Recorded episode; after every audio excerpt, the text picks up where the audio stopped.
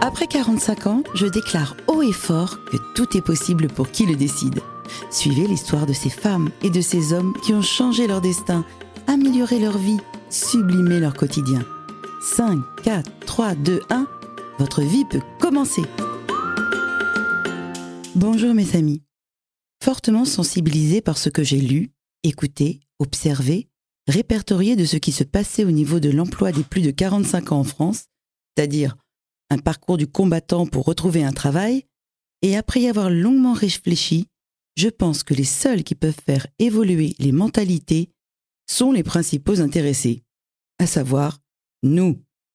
Il me semble nécessaire de nous rassembler afin de partager nos expériences, mais aussi discuter de ce que nous pourrions faire pour modifier l'image des seniors au sein des entreprises, leur donner envie de nous recruter et même faire des propositions au gouvernement afin que l'embauche des plus de 45 ans soit facilitée.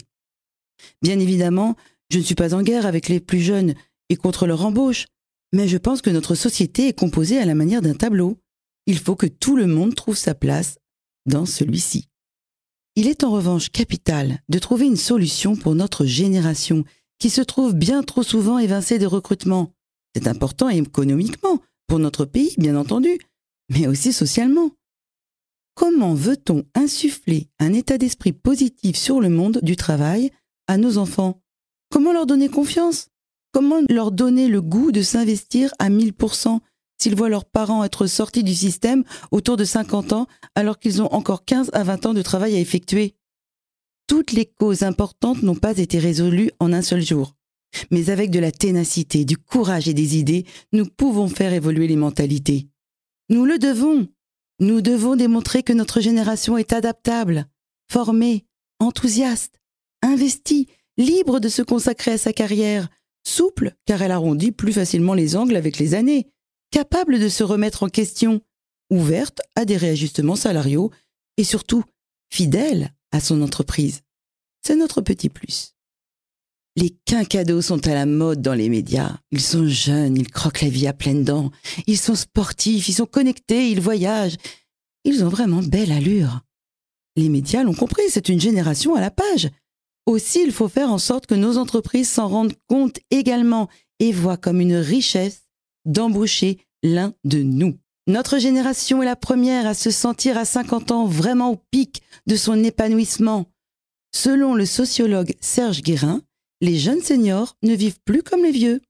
Ils ont raison de le faire du fait de la hausse de l'espérance de vie qui conduit à allonger le temps de la jeunesse. Les femmes entre 45 et 60 ans, interrogées pour un sondage, réalisés par Ipsos, disent se sentir très bien dans leur vie. La cinquantaine est vécue pour beaucoup comme un nouveau départ, c'est l'âge de l'accomplissement, de l'épanouissement, ce qui fait de nous des employés qui n'ont même pas besoin de chef happiness officer. Car nous, nous nous sentons bien dans notre peau. Nous avons réglé un certain nombre de choses dans notre vie. Nous avons la distance nécessaire pour aborder les problèmes. Bref, quelle est l'entreprise qui voudrait rater l'occasion d'avoir de tels employés? C'est quand même un des grands principes à la mode. Les salariés heureux dans leur vie et dans leur travail sont plus productifs, sont plus performants et donc sont moins absents. Je pense que il est vraiment important que tous les seniors se réunissent. Il faut que nous confrontions nos idées. Il faut faire des propositions au pouvoir public afin que nous ne soyons plus délaissés pour compte. Ce n'est pas une utopie, je suis optimiste. Je crois que le rassemblement des idées et les conseils partagés peuvent nous permettre de faire bouger les mentalités. Ce sera plus positif en tous les cas que de rester chacun dans notre coin avec la honte en bandoulière de ne plus faire partie des actifs. Qu'est-ce qui nous empêche d'essayer Je vous remercie de bien vouloir partager ce podcast afin d'attirer l'attention et qu'il ne reste pas lettre morte. Pour moi, la vie commence à 45 ans et j'aimerais que nous puissions tous le démontrer. Isabelle Plançon.